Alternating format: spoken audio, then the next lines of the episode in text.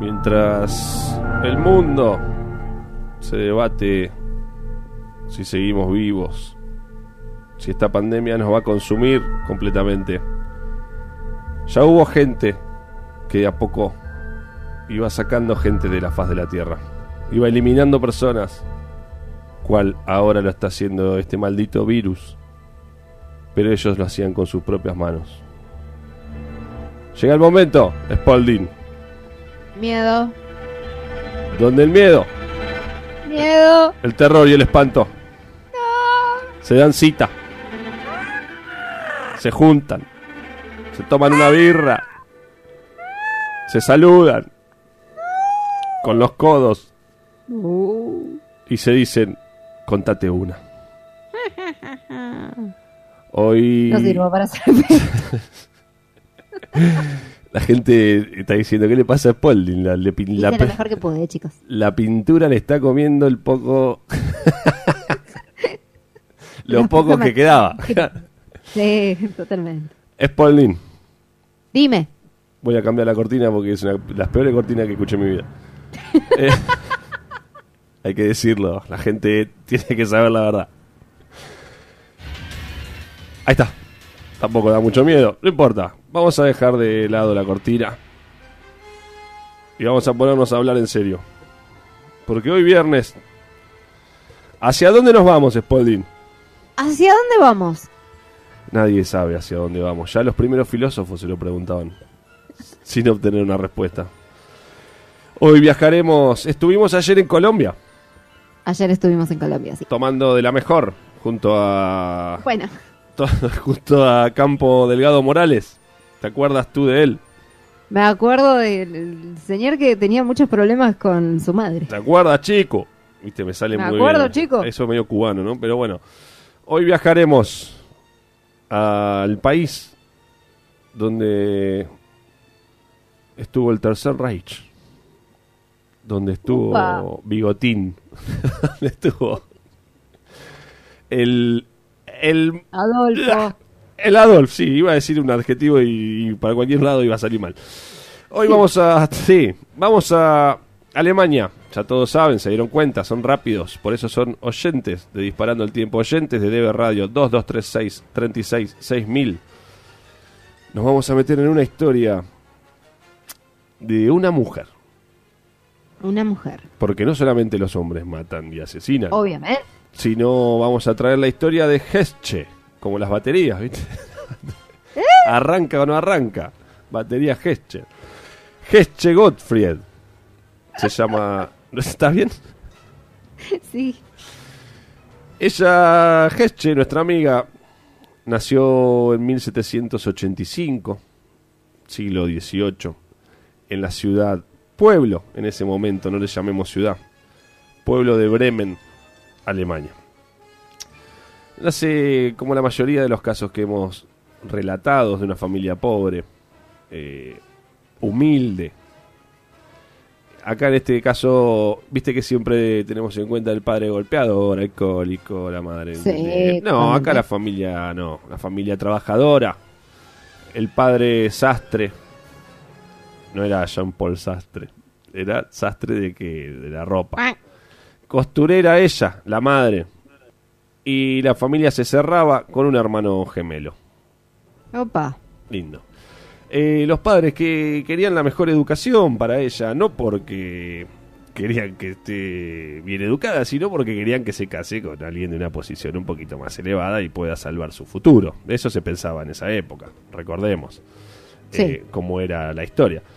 Eh, lo logra, lo logra. Y en 1806 la mandaron a una escuela luterana donde y se casa, conoce a Johann, eh, una persona adinerada de la alta sociedad de Bremen. Se casa en 1806, la historia iba muy tranquila, tienen tres hijos, muy lindos ellos, me los imagino corriendo por un parque, felices. Pasa que Johan tenía tanta plata que se aburría y la gastaba un poquito en, en bares, en lugares de poca monta, en mujeres de poco casco, como decía, rápido casco. Salí de ahí, maravilla. Salí de ahí. ¡Salí de ahí, maravilla! En burdeles, vamos a ponerle. Bien. En alcohol y en drogas rápidas. Entonces nuestra amiga Gesche dijo, bueno, no le puedo decir nada. Viste que se callaba mucho en esa época por la por el que dirán. Sí. Entonces Gesche empezó a verse con un comerciante que había ahí en la zona de Bremen, un comerciante de vinos más precisamente, llama- llamado Michael, nuestro amigo Michael. Eh, bueno, tienen ahí y se convirtió en su amante claramente, mientras el marido se iba por ahí a gastar, a malgastar su dinero. ¿Panero eras vos? No, no, no. Ay, que te falta esto. Te falta ese a vos. Eh, mil- ¿Qué pasa? Eh, Johan, el marido, enferma. Una larga enfermedad muy dolorosa. Ella siempre al lado, eh, brindándole su apoyo, su cuidado, su, su, su amor, su cariño, ¿no? Como hace una pareja. Sí. En 1813 muere Johan. Sí, pues si muriese la mujer ya termina la historia y no pasó Claro. nada. Era re por la historia lista, chicos, ya está terminado. Se muere. Eh, dije una mala palabra, perdón a toda la gente oyente. No se volverá a repetir. Eh, muere el marido luego de una larga enfermedad, triste, muy triste la historia. Ella se queda mal. eh, pero empieza a profundizar su relación con el señor de los vinos, con Michael. Eh, empiezan a verse un poco más seguidos, se transforman en una relación un poquito más seria, pero llega un año muy trágico para la vida de Hesche, 1815. Eh, a principio de año muere la madre, también de, una enfermedad que los médicos no podían. Estamos hablando de finales de 1700. Era, no sé, la, eh, gente de campo, gente de un pueblo, mucha, mucho no se estudiaba de que morían, ¿entendés? Se morían y bueno. Muere la madre, se comenta que una, sí, que hay una enfermedad brotando, ponele. A la semana muere uno de sus hijos. A la otra semana muere el padre de ella. Al mes muere el otro hijo. Y al otro mes el otro hijo. Sola queda nuestra amiga Gesche. Lo único que le quedaba, recordemos, eran los tres hijos y los padres. Y su amigo vendedor de vinos. Eh, el pueblo acongojado, la, la trata de ayudar, que bueno, es una peste que había venido. Pero qué raro, viste, que a ella no le, no le pasó nada, dicen. Bueno, pasa nada. El pueblo acongojado. Eh, al año, recordemos que también tenía un hermano, gemelo. Sí, no, sí, sí. no lo dejemos pasar, porque en 1816, cuando se entera de todo esto, el hermano gemelo viene. Le dice, Jeche, ¿qué pasó con todo esto? Rebardo, ¿no? Así ya se hablaba en Alemania. Claro. Alto bardo fue la palabra que tengo acá anotada. Y le cuenta a ella todo lo que pasó y él le dice, güey, qué bajón, re loco, no sé qué. Entonces tendríamos que repartir la herencia. Geche le dice, viniste para eso, ¿no? Dice, no, hermanita, vine para cuidarte, para que estemos juntos. Bueno, bueno, le dice ella, te voy a hacer una rica comida. Luego de esa comida, eh, el hermano enferma también Upa. y está bastante tiempo agonizando y muere. Ahí el pueblo ya dice, bueno, pobre mina, loco. Recibe el Todas mote. juntas le pasan. Claro, ¿qué le pasa a esta? Está tocada por el, por el de ayer, por Satanás. ¿Qué pasó? Eh, el pueblo le pone el mote, el apodo del ángel de Bremen, porque pobre mina, loco, se banca todo, le pasan todas, y ella sigue adelante. Sigue adelante, ¿por qué? Porque está embarazada, señores, porque está embarazada de Michael. ¡No! Entonces le pide casamiento, a lo que Michael le dice, "Ahora, ya, sí, ya, ya, ahora lo pienso. Dice, claro, chaval, dice, Chan dice, se le mueren todos, boludo, no, tampoco soy tan boludo. Dice, ah, sí, aguantame, que voy a comprar unos parisien, porque ahí vendían ya parisien, pero acepta, ¿viste? Dice, bueno, ya está, acepta. Se casan en 1817, contentos, felices, ¿y qué pasó? ¿Qué pasó? Con Michael. Se Ay, enferma. ¿qué pasó? No me se enferma. Michael se No. enferma. Ella lo cuida como cuida como cuidó a todos y Michael muere también. Qué mala suerte que tiene esta mujer. Qué mala suerte y es más cuando va a parir su hijo nace muerto. Uf. Era común en esa época que pueda llegar a pasar eso. Eh, pero bueno, la gente dice, What what's happened here? ¿Entendés? Si te lo traduzco, en, un, en un inglés maravilloso. Y, pero porque no se habla Vos en- tendrías que haber ido a las clases, no te tendría que haber retirado. Pasa que en Alemania no se habla inglés, entonces los chabones eran medio duros. Hereda todo lo de Michael y lo de su anterior marido. Recordemos que había estado casada con otra gente también de plata. Michael también se casa y también hereda lo de Michael. O sea, ya iba juntando ella. De, qué feo decir eso, ¿no? Porque le pasaron cosas feas y uno piensa en el dinero. Eh, se va. Empieza a hacer un recorrido por Alemania eh, en 1821 se da cuenta que se gastó todo. No tiene más nada. Está totalmente en la ruina. Le queda por ¿Qué hacer ahora? un último viaje de placer para gastar lo poco que le queda. Y se va al norte de Alemania. Eh, no sé si hay cataratas como acá, pero se va al norte. Pasea, mira vidrieras y conoce a Paul, un acaudalado vendedor de, de ropa. Tenía varias empresas ya en ese momento. Y se enamoran, se hacen un jueguito, se flirtean, se besan, se enamoran rápidamente. Eh, claramente Paul no sabía toda la historia de, de Hesche, ¿no? Ella no va a ir contando todo lo que le pasó. Y nada. Eh, la casualidad que Paul también era de Bremen. Entonces vuelven al pueblo y él le propone casamiento totalmente enamorado. Ella no tuvo nada que ver esta vez. Ella, ¿qué, qué va a hacer? ¿Qué va a hacer Sketche? Pero, ah, sí, mi amor, te amo. Cuando se están por casar, dos meses antes de, del casamiento, ¿qué pasa? Se muere. se enferma Paul Era la concha. y la- muere. Uno que no se le enferma, esta mujer. Pero se muere antes de casarse. Uh, Pero ya estaba en el testamento. Ya le No, había ah, puesto a ella en el testamento. Claro, ¿para qué voy a esperar dos meses más? Ya está. No, no estamos acusando de nada a nadie, ¿eh? por favor. a más. No, bueno.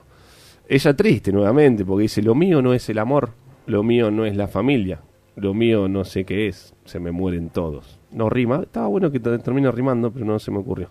No soy guasito yo. Eh, el año siguiente, 1822, vuelve a su primera casa, donde había vivido con su familia, con sus padres, porque ya nuevamente no tiene un sope. Se gastó otra vez todo. Pero esta vez tiene que volver como criada a trabajar a su casa, que ahora la dueña era una amiga de su infancia. Las vueltas de la vida, ¿no?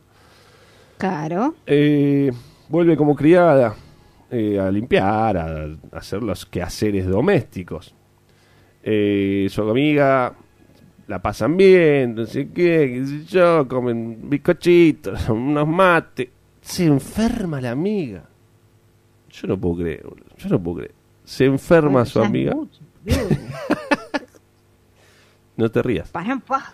Su amiga enferma, ella la cuida, como siempre, y muere. Después de una dolorosa eh, aletarguía. Estoy tirando palabras que no existen.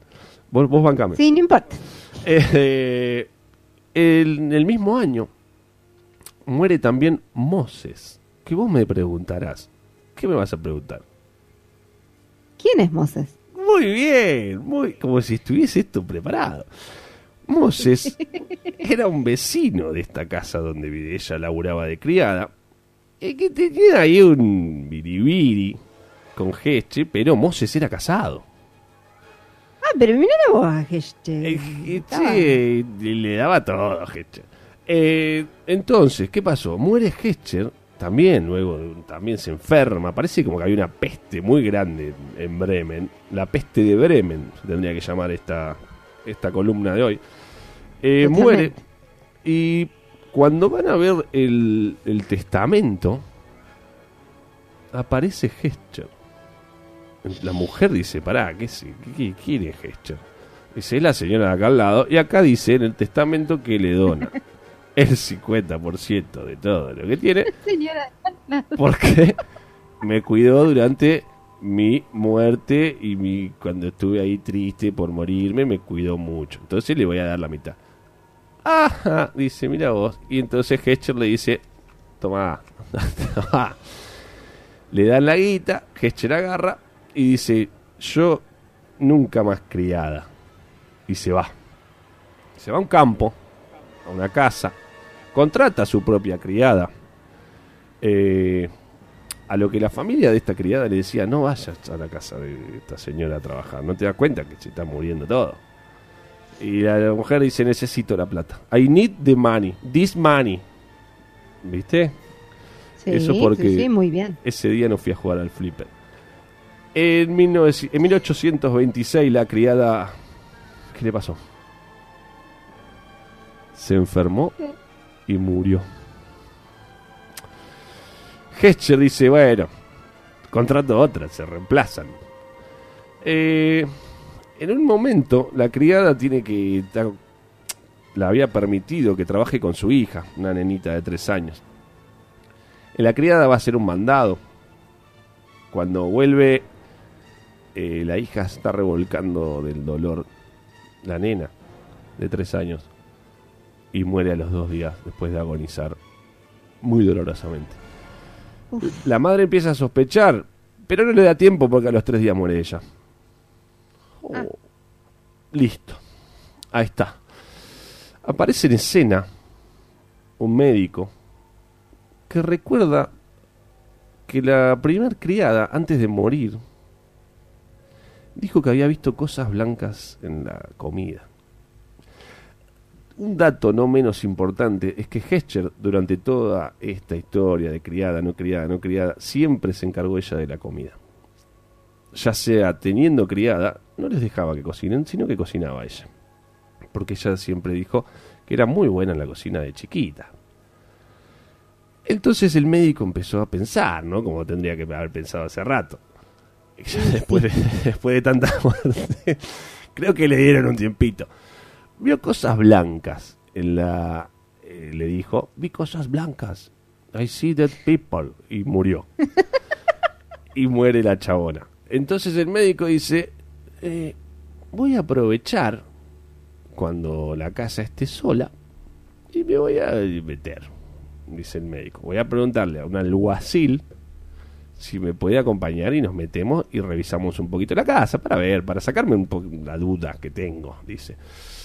Aprovecha un momento que Heche se va a la casa de un amigo a pedirle plata porque otra vez empieza a caer en la en la vagancia, ¿no? Eh, Claro. a De trabajar y hablar, ¿no? No puede trabajar porque está triste, porque se le muere la gente, ¿entendés? Te da tristeza eso. Va a la casa de su amigo Friedrich a pedirle plata. Y aprovecha el doctor, junto con un alguacil, como decía, y se mete en la casa. Empiezan a revisar, revisan acá, revisan acá, no encuentran nada.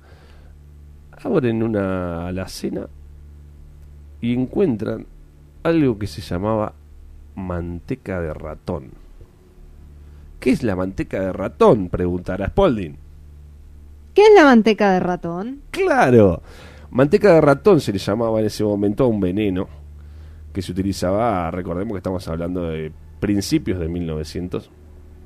Había, estaba todo, no, no, perdón, principios de 1800. Eh, no había la sanidad que hay hoy en día y estaba todo apestado por ratas. Es un veneno para ratas basado en arsénico. Pero lo que sospechaban era que había cantidad como para matar a todas las ratas de Bremen y otros pueblos más, no es que había un tarrito.